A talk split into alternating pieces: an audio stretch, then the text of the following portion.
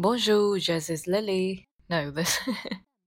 I don't know why I'm using French. I don't even know French. Anyways, hello guys, this is Lily.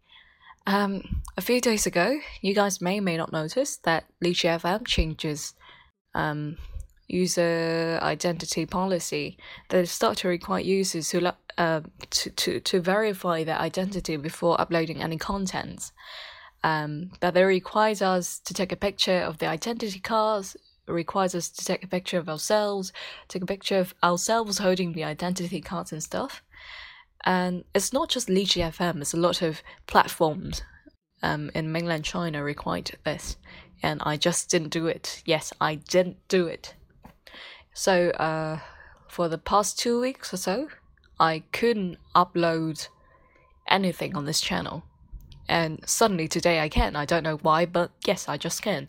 And I'm not sure if after today I could still do this, or maybe it will get blocked. Um, so I just want to take the chance to say goodbye. If in case this is the last episode, right? I'm not sure. So yeah, I can't be sure about that.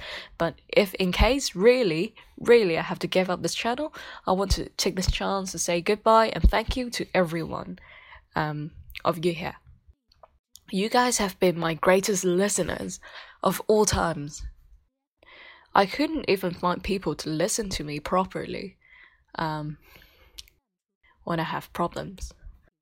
I, I'm not saying that my friends or family members aren't supportive, but seriously, everyone has their own problems, and I always feel so lonely in the inside.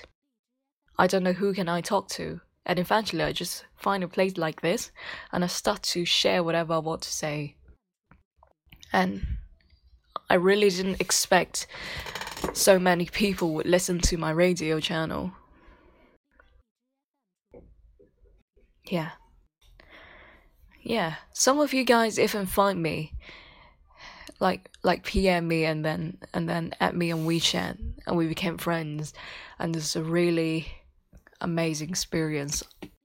I never thought something like this could happen, but it just happened and and and I can't really tell how grateful I am towards all these experiences. Right, if I had the choice, I wouldn't.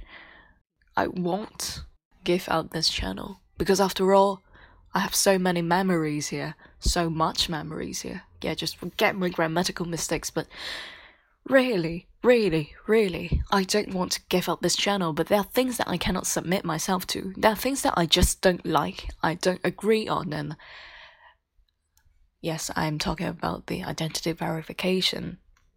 So, yes, I just want to say thank you, thank you, and thank you. If you guys want to find me, um, you may try to search for Yun Sheng Yan Gao on Weibo Although I seldom use Weibo, but yeah, as a way to find me. You guys can also add my WeChat if you guys want to. My WeChat is L I L Y Y T L. Right. Thank you very much. And I really love you guys. Bye bye.